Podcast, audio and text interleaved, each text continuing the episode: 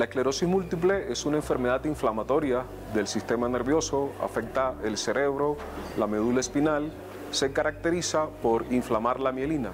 La mielina es una sustancia que está presente en el cerebro, en la médula espinal, necesaria para la conducción apropiada de los impulsos nerviosos. Sin esta sustancia no se pueden transmitir adecuadamente las señales nerviosas.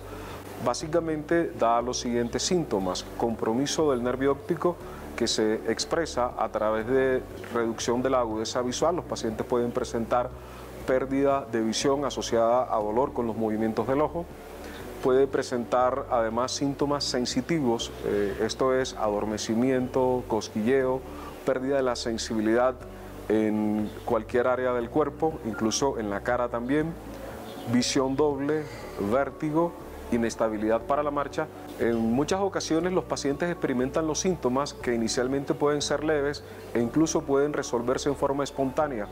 Debido a esto no consultan en forma oportuna a los médicos.